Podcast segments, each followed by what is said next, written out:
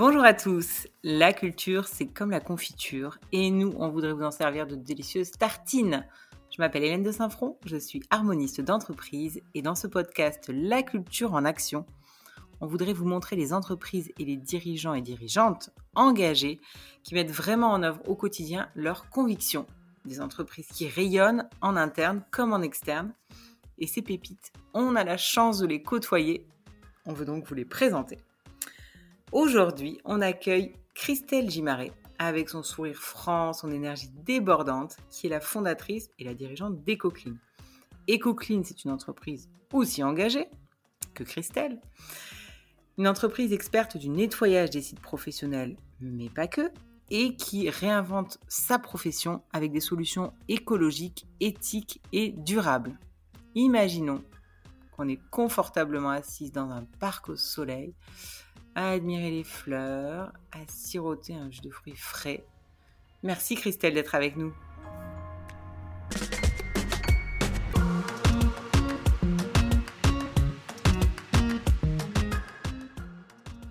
Alors, Christelle, une première question. J'aime bien démarrer par des métaphores. Et aujourd'hui, on est le 8 mars. Donc, si tu devais te présenter à travers plusieurs femmes célèbres, dont tu fais partie bien sûr maintenant, qui choisirais-tu? Alors, justement, plusieurs femmes célèbres. Et en fait, je ne choisirais pas forcément des femmes célèbres. Je choisirais un ensemble de femmes chez qui je vais chercher euh, des, petites, euh, des petits skills, en fait. Parce qu'en réalité, les rôles modèles, on parle toujours des mêmes. Euh, alors qu'il y a des tas de nanas qui sont à connaître et, et, chez qui, des fois, j'ai une admiration sans borne, alors que c'est des petits détails insignifiants.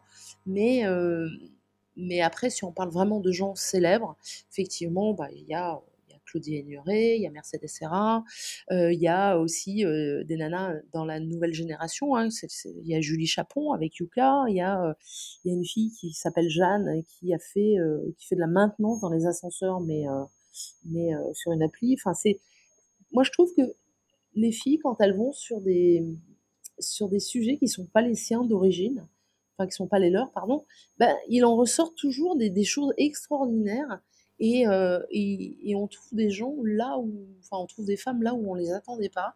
Et moi je trouve que ça c'est juste merveilleux quoi. Trouver des filles dans la maintenance, trouver des filles astronautes euh, sur des métiers vraiment dits masculins, bah c'est, c'est, enfin pour moi c'est un, un émerveillement et j'ai pas une personne en tête en particulier, mais un petit bout de chacune de toutes ces filles qui effectivement euh, bah, peuvent m'émerveiller euh, au quotidien, voilà, tout simplement. Et un petit bout de chacune qui représente euh, une des facettes de ta très riche personnalité. Donc Christelle, EcoClean. EcoClean, c'est une entreprise que tu décris comme Purpose Native. Est-ce que tu peux nous raconter sa genèse et nous parler justement de ce fameux Purpose, de la raison d'être d'EcoClean? Alors, EcoClean, c'est une boîte que j'ai montée en 2005, qui s'appelait Artubox à l'époque, et qui a toujours eu pour raison d'être de rendre visibles les invisibles. C'est-à-dire que euh, sur les 27 000 entreprises de nettoyage que compte Paris ou que comptait Paris en 2005, on a été la première à proposer du travail de jour uniquement. C'est-à-dire que euh, on part du principe que c'est pas normal qu'une femme de ménage euh, nettoie vos bureaux la nuit pendant que vous vous dormez et qu'elle euh, bah, elle soit pas dans son foyer, pas auprès de sa famille. Donc on a éduqué des clients pour leur proposer de tester le travail de jour, c'est-à-dire de mettre le personnel de ménage au milieu de leur personnel à eux. Et en fait, ça a super bien marché parce qu'ils sont aperçus que bah, les gens qui faisaient le ménage étaient des gens comme les autres, qui pouvaient même être sympas. Alors, il n'y a pas que des sympas, hein, comme dans tous les corps de métier, mais, euh, mais que quand on leur disait bonjour, bah, ils étaient super contents, ils étaient valorisés, et puis euh, du coup, une connivence se crée, et puis lorsque euh, bah, vous connaissez la personne qui nettoie, bah, bizarrement, vous salissez moins. Voilà, donc euh, et puis quand vous connaissez la personne pour qui vous nettoyez, bah, vous avez encore plus d'attention. Donc du coup, vous nettoyez encore plus et encore mieux. Donc c'était un espèce de cercle vertueux qui a fait ses preuves puisque 16 ans après, nous sommes encore là. Voilà, donc euh, pourquoi Purpose Native? Parce que dès le début, nous avions une raison d'être. Dès le début, nous avions euh, des produits, fait le choix des produits écologiques, ce qui n'était pas du tout la norme en France. D'ailleurs, il n'y en avait pas. Il a fallu que j'aille les chercher en Europe. Et, euh, et puis on a pris le parti de, de, payer mieux les gens, voilà, et de faire en sorte qu'il n'y ait pas de travail avec des coupures. C'est-à-dire que s'ils faisaient 7 heures de travail, eh ben c'était pas 12 heures d'amplitude horaire pour être payé 7 heures.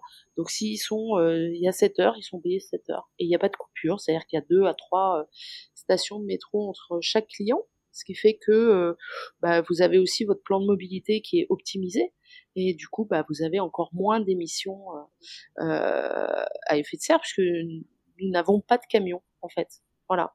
Les, cleaners, comme on les appelle, se déplacent uniquement eux et eux-mêmes, puisque tout le matériel les attend chez le client. Voilà. C'est le client en fait qui, supporte le stockage. Voilà. Et sont nos fournisseurs qui euh, qui font euh, des plans de déplacement pour aller effectivement euh, livrer au plus près et dans un toujours dans un souci d'optimiser leur tournée pour avoir bah, le moins d'empreintes carbone possible. Et alors cet engagement, cet engagement environnemental, avant d'aller un peu plus dans le détail de comment ça se traduit, euh, d'où est-ce qu'il te vient? Bah, Il me vient dans la mesure où, euh, moi, dans le nettoyage, je trouvais qu'il y avait deux choses qui n'allaient pas. Le fait que les gens travaillent la nuit, alors que tout le monde, 90% euh, des gens sont dans leur lit, et le fait qu'on bah, on leur abîmait la santé, en fait, avec des produits qui pouvaient brûler les yeux, brûler les poumons, parce qu'en les manipulant, ils étaient dangereux. Donc, euh, donc il y a eu ça, et puis euh, l'engagement aussi sur le fait, le choix délibéré euh, de ne détenir aucun véhicule dans l'entreprise. Et du coup, sur donc l'environnement, hein, qui est même dans vos valeurs, hein, vous parlez de, durabilité, de, respect pour l'environnement. Qu'est-ce que vous avez mis en place d'autre pour, pour traduire ça au quotidien? Donc, tu as parlé effectivement de déplacement, des mmh. produits. Mmh qu'il y a d'autres choses que vous faites? Et, et à quel point c'est compliqué de mettre tout ça en place? Bah, Il y a l'optimisation des temps de trajet entre deux clients pour le cleaner, parce que c'est assez rare qu'un cleaner soit 7 heures sur place sur le même site. Donc euh, l'idée c'était pas que euh, il traverse quatre fois Paris euh, pour faire trois heures de, de, de, travail. Voilà. Donc ça c'est le plus dur à, à mettre en, en, place. Et d'ailleurs sur la version B2C, de notre activité qui s'appelle EcoClean on Demand, nous avons inséré la géolocalisation. Comme ça, au moins, on est sûr que euh, le cleaner se rend au plus proche de là où il se trouve. EcoClean on Demand, euh, qui est effectivement une, nouveauté euh, récente dont tu vas nous parler en particulier sur ce que le confinement ou la crise du Covid a pu amener. pour revenir un peu sur, sur la partie sociale hein, dont tu as beaucoup parlé, dans votre valeur, vous avez une valeur RSE Impact avec une promesse de roulement du personnel inférieur à 2%. Comment est-ce que vous avez euh, atteint cet objectif? Alors, pour atteindre. Comment vous le maintenez? Alors, en fait, c'est plutôt le maintenir parce que c'était pas un objectif visé, ça a été la résultante de tout ce que nous avons mis en place. Le fait de mieux rémunérer les gens, le fait de les considérer, le fait d'optimiser et leur temps de transport et leur temps de travail, et le fait qu'ils se cooptent entre eux, font que ils sont, euh, ils sont en, en tout cas, ils sont comme s'ils étaient responsables de la personne qu'ils ont fait rentrer dans l'entreprise et ils ont des primes pour ça. Du coup, ils se sentent investis d'une certaine responsabilité, d'une certaine appartenance à la marque, à l'entreprise. Euh, et puis surtout, ils se sont rendus compte que bah, quand ils travaillaient chez nous, c'était plus du tout envisageable d'aller travailler ailleurs dans les conditions euh, qui étaient celles citées euh, avant. Donc, pas, ce, turnover qui est très très faible, hein, il est epsilon, on a un turnover inférieur à 2%, il est vraiment, mais côté client aussi hein, d'ailleurs, il est vraiment, euh, c'est vraiment la résultante de tout ce que nous avons mis en place. C'était pas un objectif en fait, on n'avait pas, euh, on, avait pensé à beaucoup de choses, mais on n'avait pas pensé au turnover. Et en fait, on s'est aperçu que euh, voilà, c'était le résultat de, tout ce que l'on avait mis en place. Et justement, en parlant de, de résultats, cet engagement hein, euh, environnemental et sociétal, qu'est-ce que ça vous a apporté d'autre? Alors déjà, ça apporte une certaine notoriété et un certain gage de euh, ah bah EcoClean c'est une entreprise sérieuse. Euh, c'est pas une entreprise qui va faire du greenwashing et c'est peut-être une entreprise qui va nous aider à cocher quelques cases de notre parcours RSE. Et là, je parle des clients. Euh, il y a plein de clients qui nous ont dit, bah voilà, moi sur mes achats responsables par exemple, j'aimerais passer par vous. Ou euh, bah, j'ai un petit trou dans la raquette sur sur le, le social ou sur l'environnemental. Euh, et il me semble que vous pourriez cocher ces cases-là. Et en aucun cas on ne parle de greenwashing, on parle juste simplement de, de clients qui ont, euh, qui sont euh, engagés dans des démarches soit de labellisation, soit, soit de tout simplement émettre leur rapport RSE ou leur rapport d'activité en disant regardez, nous aussi, dans la mesure du possible, nous avons fait telle action et souvent nous sommes cités dans ces actions. D'accord, donc vous travaillez vraiment main dans la main avec les, directions RSE aussi, parce que euh, le simple fait de faire appel à vous est une forme d'engagement pour, euh, certaines entreprises. Alors c'est une forme d'engagement parce que euh, déjà il faut savoir qu'on est un petit peu plus cher. pas beaucoup, mais un tout petit peu, mais parce que nous avons fait le choix de mieux rémunérer nos cleaners et, euh, et aussi dans le fait que euh, bah, EcoClean a une certaine renommée maintenant, et il est vrai que lorsque l'on passe par EcoClean, bah, c'est un gage effectivement euh, bah, d'engagement fort, parce que nous on est tout dans la tout sauf dans une relation client-fournisseur, on est dans des relations de partenariat, et chacun aidant l'autre à grandir. Alors justement, quand tu parles de chacun qui aide l'autre à grandir et, euh, cet engagement social, environnemental. Quelle, euh, quelle, culture de travail vous avez essayé de mettre en œuvre euh, au sein des Comment tu décrirais aujourd'hui votre, votre culture? Bah, Moi, je pense que le, mot qui, représente le mieux EcoClean, c'est bien-être, ce qui est très très rare dans une entreprise de nettoyage. En fait, les, les gens sont heureux d'aller faire le ménage chez nos clients parce que parce que parce qu'avant tout, ce sont leurs clients avant d'être les nôtres. Euh, parce que c'est eux finalement qui ont contact avec eux, c'est eux qui connaissent leur nom, leur prénom, c'est avec eux qu'ils échangent au quotidien, et c'est à eux qu'ils font plaisir. Euh, et, et, pour la première fois de leur vie, ils ont des collègues. Voilà, ils sont plus euh, isolés sur un quai de métro à 4 heures du matin. Ils sont dans des bureaux qui en général sont assez jolis, avec des gens assez bienveillants, euh, puisque dans une démarche justement euh, empreinte forte euh, à empreinte forte de RSE. Donc, euh, moi, je, enfin, en tout cas, quand on interroge mes cleaners, euh, le mot qui revient souvent, c'est je suis content d'être dans cette boîte. Ce qui explique le moins de 2% de roulement.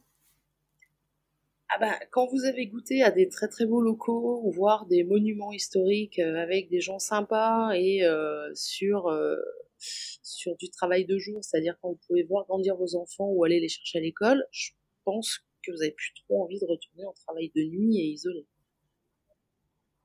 Quand je t'entends, ça me, ça me fait un peu penser à, à Bert Sorg, qui a, ou à l'envie en France, hein, qui a essayé de réinventer complètement euh, euh, l'accompagnement des, des, personnes âgées ou les soins à domicile, euh, et qui peu à peu amène son, son industrie, en tout cas aux Pays-Bas, a évolué. Est-ce que depuis que tu as lancé ça, puisque tu l'as dit, hein, toi, c'était vraiment pionnière, est-ce que tu as noté une amélioration de ton secteur d'activité dans le, dans le même sens que toi? Oui, et heureusement, parce que là, on voit que maintenant, les entreprises de nettoyage proposent spontanément et, de façon quasi systématique des produits écologiques. Et et ça c'est plutôt une très très bonne chose. Et, et, euh, puis surtout, on s'aperçoit que euh, la Fédération des entreprises de propreté, la FEP, euh, fait régulièrement des sondages sur le travail de jour. Donc on sent que il y a un vrai questionnement autour de ce sujet. Et, et moi, mon vœu le plus cher, ce sera quand on sera devenu la norme. Est-ce qu'il y a des entreprises qui vous demandent conseil justement de, des concurrents ou des entreprises un peu dans le même secteur que vous aidez justement à mettre en place euh, une partie de votre modèle? Oui, alors ça, ça arrive régulièrement, euh, pas dire souvent. Euh, après, on délivre pas toutes les clés du succès non plus, parce que euh, si la branche sur laquelle nous sommes assis, mais, mais en tout cas, tout ce qui va dans le sens du bien-être de leurs collaborateurs, on, on, ouvre effectivement nos conseils et, et nos trucs et astuces. ça effectivement on le fait parce que l'idée c'est que de toute façon des boîtes de nettoyage il y en aura toujours plein. Euh, tout le monde a besoin de nettoyage, donc euh, quand bien même demain le marché euh, triplerait de volume, euh, il y aura de toute façon toujours euh, assez de clients pour tous les acteurs.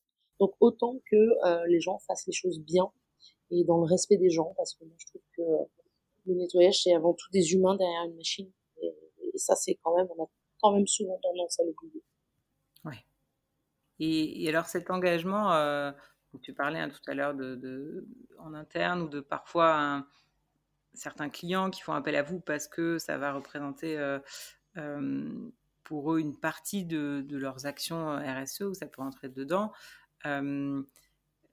Là, pendant la période justement qui a été bah, celle qu'on a tous connue un peu difficile de l'année dernière, euh, avoir cet engagement, avoir cette, cette culture très forte, cette, cette, euh, ce purpose, en quoi est-ce que ça vous a aidé, servi pour, pour traverser la période?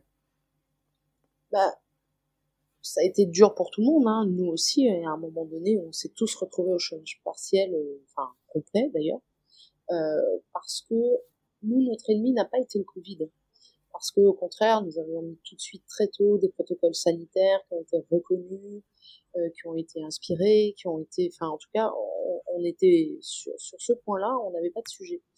Mais le sujet, ça a été euh, bah, l'interdiction de nos clients de travailler en fait. Et quand vos clients sont fermés, bah vous, par ricochet, vous êtes fermés aussi. Et euh, donc oui, le Covid en est la cause. Mais le vrai, vrai ennemi pour nous, c'est pas tant ça. Pour nous, c'est le télétravail. Parce que lorsque vous avez des clients qui résident leur bail parce qu'ils trouvent que tout d'un coup, le télétravail, c'est magique, bah, ça vous fait des mètres carrés en moins à nettoyer. Et euh, ou quand vos clients euh, qui sont dans l'événementiel euh, tirent la langue depuis plus d'un an, vous dites il est temps que ça reprenne parce que euh, il va y avoir des faillites en cascade. Donc euh, c'est vrai que euh, le Covid c'est le déclencheur, mais après il y a plein de petits facteurs qui font que euh, bah, nous on s'en sort mieux que les autres parce qu'on avait plein de choses effectivement euh, positives et notamment notre protocole sanitaire, mais on n'a pas été tant épargné que ça hein, par rapport aux autres. Hein. Alors il se trouve qu'on est toujours vivant et qu'on va bien, ça c'est quand même euh, une bonne chose et on est loin de la faillite, mais mais on a quand même beaucoup souffert aussi.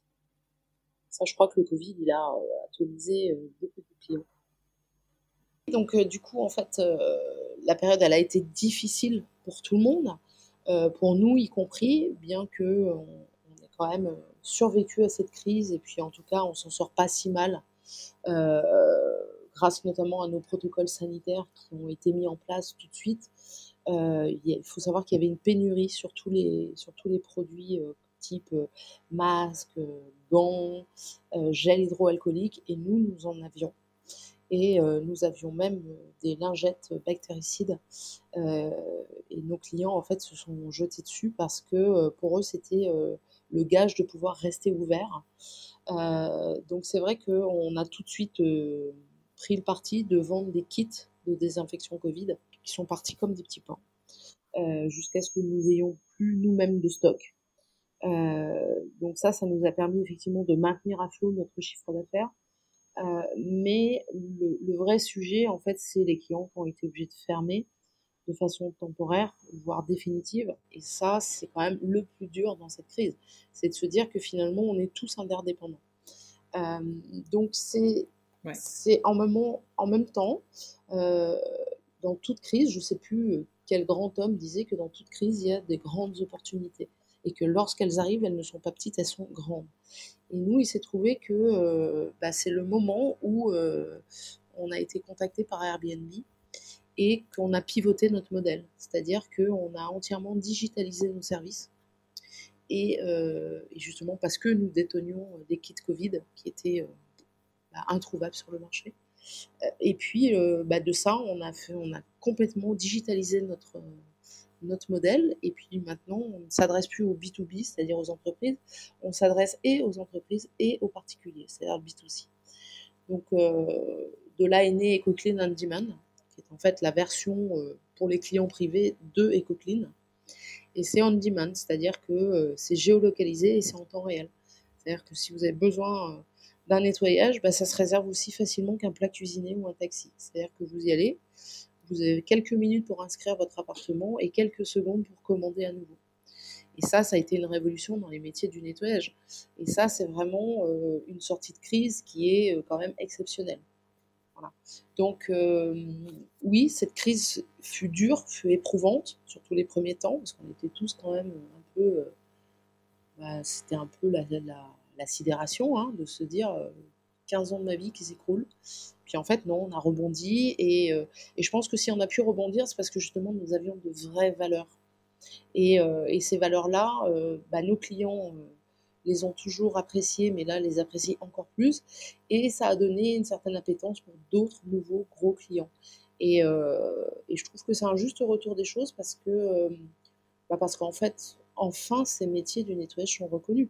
On s'est rendu compte pendant la crise que les seuls qui allaient bosser, c'était les caissières, les gens du ménage et le personnel soignant. Personne d'autre n'allait travailler. donc voilà, on s'est vraiment aperçu de l'importance qu'avait l'hygiène euh, dans les locaux et dans les appartements. Donc voilà, donc je suis très très contente que, euh, enfin les cleaners euh, aient un, vrai statut reconnu. Effectivement, ils méritaient autant que les soignants nos applaudissements tous les jours à 20h pendant le premier confinement. Exactement. Est-ce que, justement, dans, cette dimension de valeur, donc tu, vous avez sur votre site internet la valeur d'innovation. Euh, est-ce qu'il y a d'autres choses? Justement, tu parlais de voilà de euh, EcoClean on Demand, euh, de ce que vous avez proposé pour Airbnb, d'avoir pu adapter très vite au protocole sanitaire. Est-ce que vous avez mis en place d'autres innovations? Ou est-ce que vous en avez que vous êtes justement en train de, développer? Alors, on avait déjà développé avant la crise du Covid la robotique, enfin, notamment dans l'événementiel parce que toujours sur ce même principe de se dire euh, je vois pas pourquoi quelqu'un euh, irait travailler la nuit alors qu'un robot peut le faire à sa place. Donc l'idée euh, c'est qu'on a des autolaveuses qui vont faire le boulot et le cleaner en fait devient le, maître entre guillemets de cette machine, c'est-à-dire qu'il devient bah, agent de maintenance de cette machine, il va vérifier que la machine a bien fait le job. Donc en fait il devient un petit peu chef d'équipe mais d'un robot. Donc ça les fait monter en, bah, formation, parce qu'ils ont reçu une formation adéquate. Ça les fait monter en grille de salaire, et puis ça les fait monter en responsabilité. Donc on est loin du robot qui est destructeur d'emploi. Au contraire, nous c'est toujours dans l'optique de faire une réduction euh, de pénibilité du travail, parce qu'on parle quand même de métiers qui restent pénibles, même s'ils sont exercés dans de très bonnes conditions, ça reste quand même assez pénible. Euh, quand je dis pénible, ça ne veut pas dire difficile. C'est juste euh, sur la définition du mot pénibilité. C'est-à-dire que bah, c'est quand même assez, assez récurrent. Donc il faut, dans la mesure du possible, aussi on peut, toujours dans cette optique-là, par exemple, quand ils, se déplacent en métro d'un client à l'autre, ils n'ont pas de matériel à transporter. Parce qu'on part du principe que si bah, on peut éviter qu'ils se cassent le dos à porter des charges lourdes toute la journée, euh, juste pour faire économiser à l'entreprise le fait d'avoir acheté du matériel, bah c'est pas une bonne chose. Donc euh, voilà, chez nous le la, pénibilité elle est vraiment prise en compte et on fait tout pour euh, pas l'éradiquer parce qu'on pourra jamais, mais en tout cas l'alléger. Et alors cet, cet engagement hein, que vous avez effectivement à tous les, à tous les niveaux, qu'est-ce qui est qu'est-ce qui est le plus difficile aujourd'hui pour, pour maintenir cet engagement? Le plus difficile, euh, ça va être que nos clients survivent, et on le souhaite, euh, non pas parce que ce sont nos clients, mais parce qu'il y va de la bonne tenue euh, de l'économie du pays. c'est ça en fait, le, plus difficile, c'est d'arriver à, faire comprendre à un client qu'il n'a rien à y gagner à faire travailler les gens la nuit, qu'il n'a rien à y gagner de ne pas savoir qui nettoie son bureau, et, et qu'au contraire, il peut devenir ce qu'on appelle un consommateur. C'est-à-dire que euh, bah, c'est pas juste j'achète une prestation de nettoyage, c'est que je vais remettre dans l'emploi décent des gens, je vais remettre dans un emploi euh, qui soit euh, euh, bien rémunéré, bien calibré, des gens qui effectivement peut-être avant faisaient une amplitude horaire de 12 heures pour être payés 4 heures. Voilà. Donc nous on les rend vraiment acteurs de leur cycle de décision d'achat en fait. La résultante c'est qu'ils ont acheter effectivement des heures de ménage, mais en réalité, ça va au-delà de ça. C'est vraiment, c'est, ils achètent avant tout de l'humanité. Vendeuse d'humanité, c'est beau comme métier. Et justement, pour rebondir là-dessus, comment est-ce que tu vois le, rôle des dirigeants, euh, des dirigeants et des dirigeantes hein, évoluer dans ce sens-là? Ah, moi, je trouve que la tendance, elle est, elle est plutôt encline à, aller dans le bon sens. Euh, sauf qu'on l'a vu récemment sur Danone, euh, où effectivement, bah, il y avait des actionnaires qui n'étaient pas forcément d'accord avec ça, parce qu'ils n'ont pas encore compris que non, c'est pas une perte de rentabilité de faire la RSE. C'est juste que ça prend du temps et qu'à un moment donné, comme tout investissement, eh ben, euh, l'amortissement, n'arrive pas le lendemain. Quoi. Voilà. Il faut, juste prendre ça en compte. Euh, et, moi, je dis toujours, c'est pas ce qu'on dépense qui compte, c'est ce que ça peut rapporter. Et le fait de rapporter euh, du sourire aux gens sur des métiers pourris, hein, parce que c'est quand même le cas, bah, c'est déjà, c'est déjà une grande chose. Et ça, malheureusement, ça ne rentre pas dans les bilans. Voilà. Euh, et, on a beau parler de performance extra-financière, bah, pour l'instant, euh, on n'a pas encore euh, réussi à calibrer bah, le bonheur au travail, tout simplement. Ouais, pour l'instant, en tout cas, on n'a pas encore de comptabilité qui nous montre dans le passif tout le bonheur qu'on a pu détruire. Aussi. Ou la pollution qu'on a pu créer. Et à l'inverse, un actif, c'est effectivement des salariés heureux. Et sur le, la partie justement euh, un peu reconnaissance de, de cet engagement, est-ce que vous allez devenir une entreprise à mission? Ah, On est déjà une entreprise à mission et on est euh, sur une certification Bicorp en cours. D'accord. Et quels sont dans, justement sur la partie entreprise à mission, c'est, quels sont les, engagements que vous avez pris euh? bah Nous, c'est l'ODD numéro 8 hein, de l'ONU, c'est une croissance responsable et équitable. Ça, c'est notre axe vraiment. Euh, parce que je pars du principe que on n'est plus dans l'économie 68 euh, hard euh, ou des hippies à dire nous on fait de l'écologie et puis peu importe ce que ça coûte, ce que ça ne rapporte pas. Non, moi avant tout c'est une entreprise que j'ai et, et, je veux qu'elle soit rentable. Sauf que je veux pas qu'elle ait une rentabilité qui soit bah, qui soit mal acquise. Donc je me dis quitte à faire les choses bien, sans oublier que le but premier d'une entreprise, bah, c'est de dégager des profits, parce que sinon ça s'appellerait une association loi 1901, eh bien, euh, moi je trouve qu'on peut concilier les deux. Et la preuve en est, c'est que euh, toutes les entreprises qui font attention à leur RSE, à leur développement durable, en général, euh, et qui cochent les critères ESG, bah, sont beaucoup plus rentables que les autres. Oui, ça, les fonds d'investissement commencent à en prendre sérieusement conscience, et c'est tant mieux.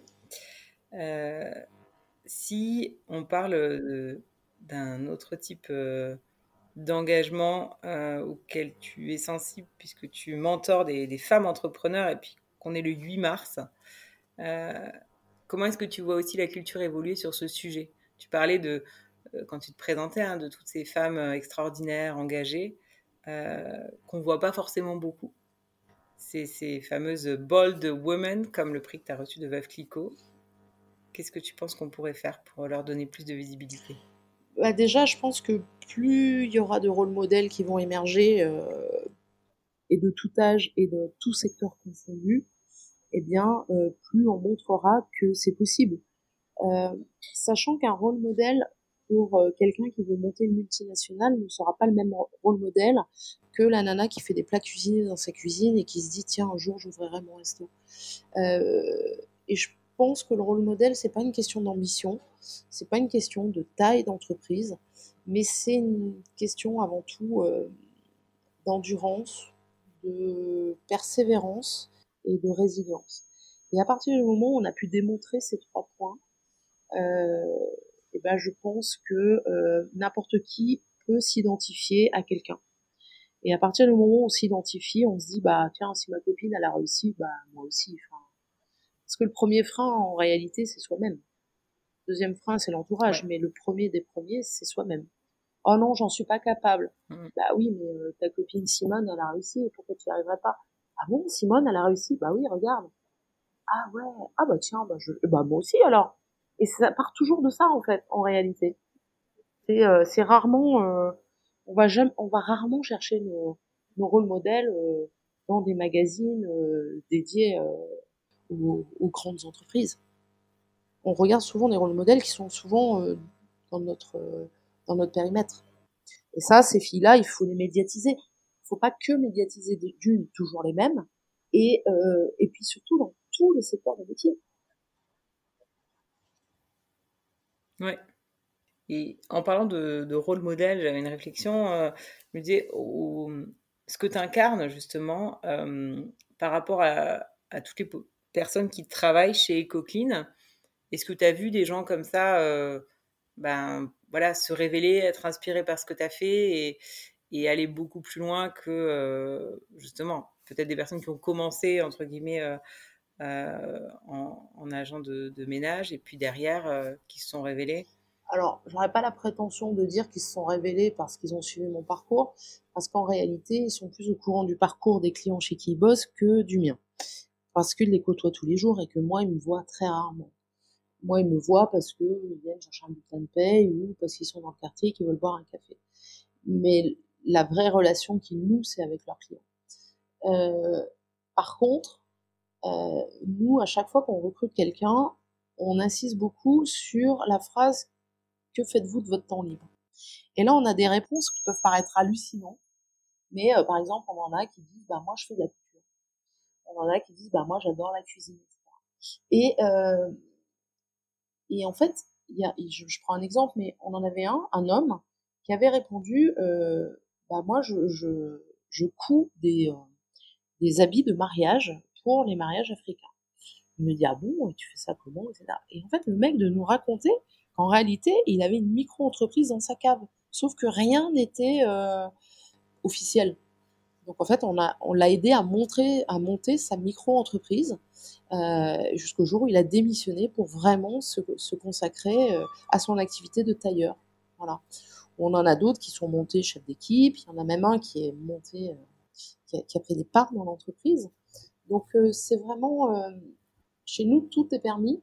Euh, on avait un étudiant aussi qui passait son bac et qui, bah, pour aider ses parents, pour payer ses études, faisait des heures de nettoyage chez nous. Et ben les trois semaines de juin précédant le bac, on lui a dit maintenant tu viens, tu viens au bureau, tu feras plus le ménage, mais tu viens réviser et tu seras payé. Et en fait, cinq ans après, il nous remercie encore de l'avoir aidé à passer son bac. Donc voilà, donc c'est des petits exemples comme ça qui pour nous sont, semblent insignifiants, mais pour eux, euh, c'est des fois le déclencheur euh, bah, d'une vie nouvelle en fait. Ouais. Des différences qui font une différence. Un petit coup de pouce. Mmh.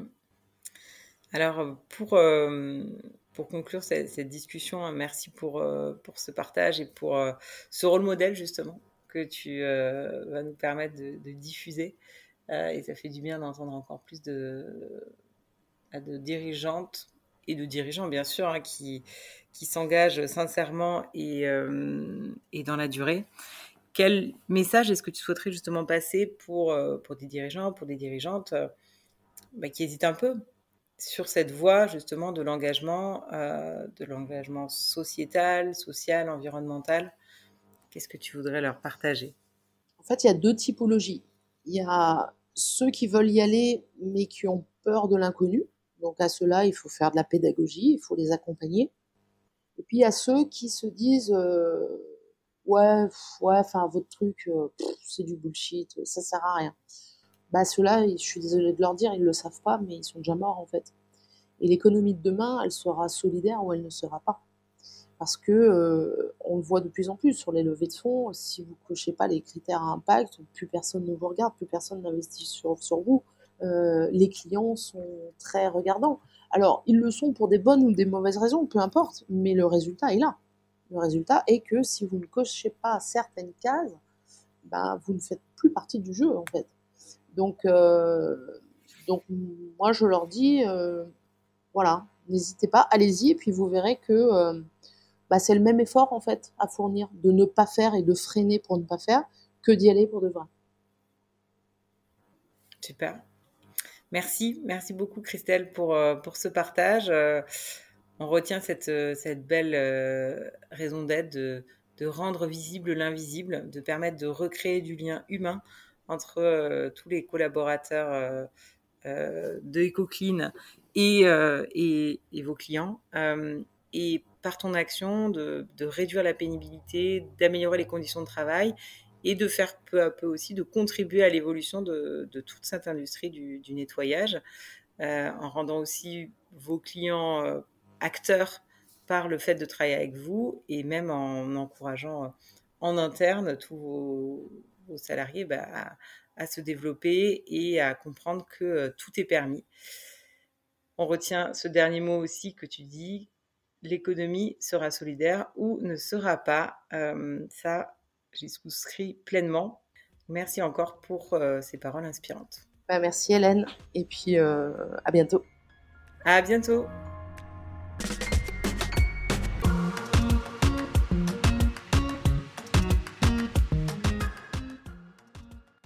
Merci beaucoup Christelle pour ce partage inspirant. On sent l'engagement qui transpire de tous les pores de, de ta peau. Euh, cette mission de rendre visible l'invisible et donc de, faire évoluer les, conditions de travail, de réduire la pénibilité, de vraiment valoriser chacun et chacune des, des, des personnes qui travaillent au, sein d'EcoClean et, et, avec pour résultat de rendre vos clients acteurs et de faire évoluer toute votre industrie hein, qui peu à peu prend le pas sur euh, ce que vous avez mis en place. En interne, vous avez aussi créé cette culture euh, de tout est permis qui permet à vos collaborateurs de pouvoir se révéler et de pouvoir grandir. Et enfin, tu défends et tu incarnes hein, cette vision d'un de, de, monde où l'économie sera solidaire ou ne sera pas, ce à quoi euh, je souscris pleinement. Merci encore pour euh, ce partage. Si vous avez aimé ce podcast, alors je ne peux que vous recommander de le partager largement autour de vous pour offrir à d'autres euh, ces paroles euh, inspirantes et, euh, et l'effet positif d'entendre ces témoignages de, de, personnes engagées qui font évoluer notre monde dans la bonne direction. je vous encourage également à écouter les autres podcasts pour découvrir ces entrepreneurs et entrepreneuses à mission qui mettent si bien leur culture en action. À bientôt!